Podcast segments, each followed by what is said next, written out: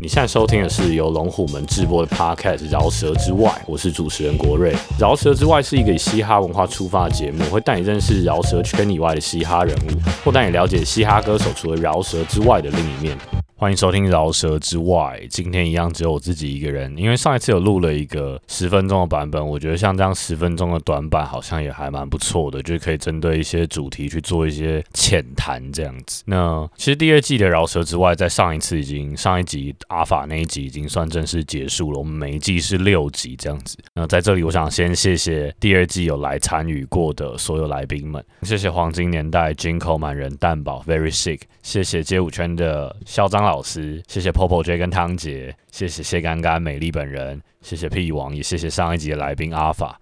如果你还没有听上面六集的内容的话，其实蛮建议你可以去听听看的，因为每个人其实都分享了蛮多他们自己的故事跟他们不同的观点。然后其实我也蛮喜欢录饶舌之外，就是跟不同圈子的人聊嘻哈这件事情。虽然我们都喜欢的是同一个嘻哈，但每次获得的结果都不太一样，其实也蛮有趣的。然后也带来一个好消息，就是第三季的部分我们也在筹备中，然后呃名单的部分也都开始在列，开始在讨论，开始邀约了，希望可以很快的就持续更新，跟大家继续见面。那今天我们要来讨论的主题，就是也是蹭一下现在最红的话题啦，就是嘻哈圈的大嘻哈时代。其实我个人看了非常多的选秀类型的节目，从韩国的 Show Me the Money、Golden Rapper，然后中国新说唱、中国有嘻哈说唱新时代、说唱听我的，一直看到现在的大嘻哈时代，就是想要跟大家稍微一起讨论一下，也分享一下我自己的一个。主观看法这样子，那我们就从 Show Me the Money 开始好了。我觉得 Show Me the Money 是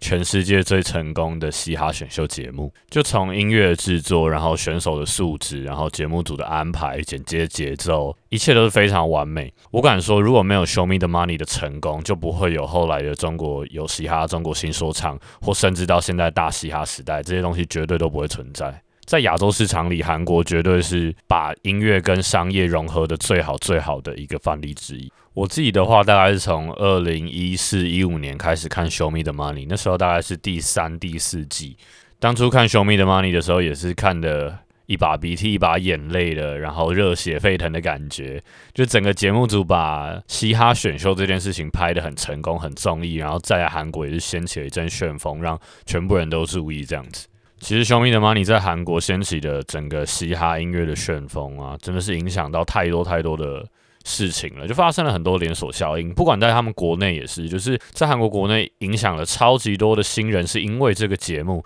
然后开始来写饶舌。那我觉得像这样子的正面影响，就会是所谓选秀节目能帮嘻哈所带来的最大最大的一件事情。我觉得最重要的真的是能够启发下一代，让他们觉得创作嘻哈是一件很酷的事情。但我必须也要再说一件事情，就是韩国的嘻哈的选秀节目会如此的成功，跟音乐制作有相当相当大的关系。韩国的嘻哈音乐制作人从很久以前就开始在制作音乐，而且他们其实都在帮一些男团、女团或者大唱片公。公司去制作音乐，不管你今天说是 The Choir 也好，或是像后来的 Gray 也好，其实他们真的做了超级多不一样的音乐，所以其实他们的制作能力已经非常的、非常的纯熟，然后他们能够理解到现在这个市场可能少了什么样的声音，再加上他们本身就是嘻哈底子的人，所以他们能够去将他们喜欢的这样的 Hip Hop 或 R&B 的音乐，去跟一个商业音乐去做一个结合，运用他们本来就在这个产业内所学到的一些知识，然后去包装成大众可以接受的东西。我觉得。这就已经不是光一个节目可以带来的事情，这就是真的牵扯到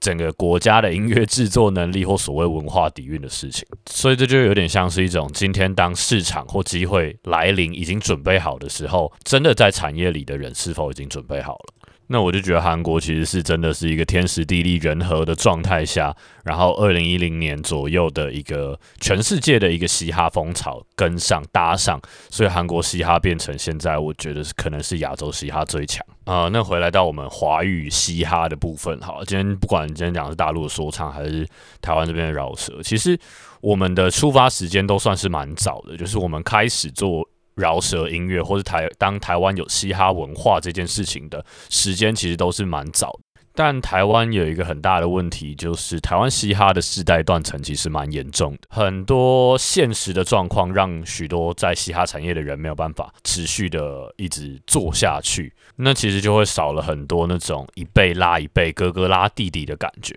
那其实就很可惜了，就每一个世代喜欢嘻哈的人都要重新从头再来一遍。那回到节目上来讲，我就会觉得像大嘻哈时代台湾第一次出现的选秀节目，如果有机会的话，应该也要像韩国或大陆的说唱节目那样子一季一季的做下去，才能去弥补我刚刚所说台湾缺少的这样子世代传承的一个影响力。那再来比较一下大陆那边的几档说唱节目跟台湾的大嘻哈时代好了，我自己是每一档都有看，因为我就是工作需求，所以我每一集每一部都会看，然后去比较一下他们的优劣这样子。我相信很多网友是这几年才开始接触嘻哈，他们可能就是听中国有嘻哈、中国新说唱，才开始知道嘻哈说唱音乐或是华语饶舌。很多人觉得看了大陆那边的节目，再回来看台湾的大虾时代，觉得台湾的制作水准怎么这么差？对于这件事，我有几个看法。如果你是中国新说唱或中国有嘻哈的铁粉的话，其实你应该也知道他们的音乐总监跟团队是换过非常多次的。我在第一次看呃中国有嘻哈的时候，我觉得节目的成音制作怎么烂成这个样子，感听起来超不嘻哈的。但经过他们几次的调整，几次的换了团队之后，不管你是在节目的剪辑上，还是你在节目听出来的声音，整体的东西都是越来越好的。我觉得这就是真的需要有懂嘻哈音乐的制作团队在辅助这个节目的制作。其实也不只是音乐制作了，我相信一定也是要有很懂嘻哈的剪接团队或是制作团队在旁边去辅助，才能真的呈现出嘻哈最迷人的地方。但我相信这件事情一点都不简单啦，这就是将嘻哈跟大众文化去做碰撞跟融合的过程。那绝对不能只有一边就坚持己见。不能嘻哈一直站在那里说我很嘻哈，我很酷，你们都不懂我没关系。但也不能完全用大众的角度来包装嘻哈，因为你用过往大众的角度来包装嘻哈，那嘻哈就真的一点都不酷了。像过往那种综艺节目消费嘻哈，那真的完全不行。所以回归到大嘻哈时代上面，大家其实可以多给点耐心，多给点不同的意见，然后也许经过几次的调整，节目组也许会越做越好，这样子。那我昨天也看了第二集，我自己觉得第二集整体看下来比第一集好看非常多了。嗯，我觉得当然还是有一些可惜的地方，不过第二集其实我自己是看的蛮开心的。那其实很多人会拿预算这件事情来做讨论，就是台湾的预算不够啊，没有办法做出像国外那种等级的东西，所以最后就只能端出来这样子的作品给大家。那我自己是做企划跟做幕后出来的啦，所以我我对于这一题的想法是，预算不够并不是所有的借口，不是所有东西做不好都能拿预算不够来挡。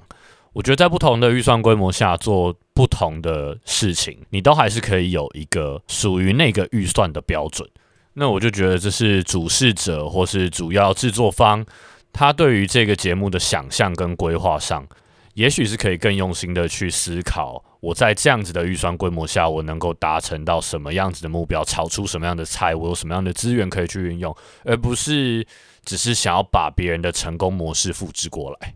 但当然很开心的是，我们看到了台湾有一个新的这样子的节目，提供了一个舞台。我觉得这对饶舌歌手来说都是非常幸福的一件事情，就是他们多了一个可以去发挥自己的空间。但同时，身为一个媒体品牌的经营者，我也会用一个比较高标准的心态来看这类型的一个选秀节目，因为其实它能够造成的影响是非常巨大的。如果没有做好的话，很有可能会流失掉。一是品牌对于台湾嘻哈的信任，那我就会觉得是非常可惜的一件事情。因为台湾嘻哈才刚起来，然后这个市场需要更多资方的支持啊，就是不管是品牌方也好，或是呃大型的公司啊、电视台之类的信任跟支持，这件事情是非常重要的。那另外一件事情是也很担心，如果这个节目没有做好的话，会流失掉大众歌迷对于台湾嘻哈的。信任感，就是他们可能会觉得台湾饶舌音乐不算什么，然后他们可能会觉得，甚至觉得可能中国那边的说唱才是所谓的华语饶舌或华语嘻哈。那我觉得这样就是非常非常非常可惜的事情啊！因为其实说实在的，其实发展时间差不多，而且台湾以前的饶舌歌手甚至影响了很多大陆的说唱歌手。不过我自己看了前两集的感觉，是我对于这个节目还是相当的期待了。其实期待就是接下来的节目发展可以去运用它的媒体资源，获得更多的一个回响，而且更希望是以一些更嘻哈的角度去切入去做行销的。我觉得台湾嘻哈需要成长，需要靠所有在这个产业圈子的人的努力。饶舌歌手或制作人一定要努力去把内容的部分冲起来。那企划端，我觉得制作端、企划端都需要有更多喜欢嘻哈的人愿意参与，而不是每个人都想要当饶舌歌手站在舞台上面饶舌。其实幕后真的真的很需要更多对于嘻哈有热情的人一起参与，才能够把制作的水准提升，然后真的把嘻哈推到大众文化去。所以重点，其实我今天根本不是想要讲大西亚时代，我要讲的是龙虎门要争实习生了。龙虎门接下来会以更媒体品牌的方式去发展，我们会做更多的媒体内容，我们会跟国内外的更多嘻哈 R&B 歌手合作，我们也会做很多的线下延伸内容。跨界合作、演唱会、嘻哈音乐节、嘻哈生活节等，所以我需要更有创意，然后对音乐产业有热情的人来当我们的实习生。然后这个实习生是会有薪水的，然后如果配合的顺利的话，未来也有可能可以转成正职。接下来龙虎门团队，我希望是一个很有创意、很有活力的团队，很年轻，然后都很喜欢音乐。我希望用龙虎门这件事情让台湾嘻哈变得更好。所以如果你有兴趣的话，去龙虎门的 Instagram 看如何。和应征这一个实习生的职位，我也会把相关的资讯贴在这一集的资讯栏里面，希望可以收到很有趣的信。我是国瑞，这是饶舌之外，我们下集见。